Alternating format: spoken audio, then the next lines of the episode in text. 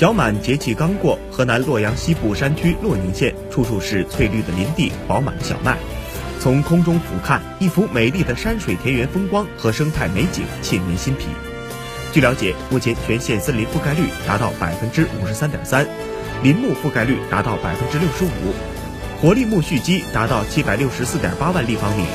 生态环境明显改善，空气中负氧离子含量高。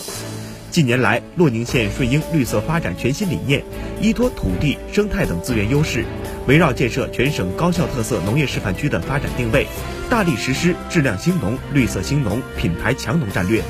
通过品牌农业带动一万三千六百贫困人口稳定脱贫，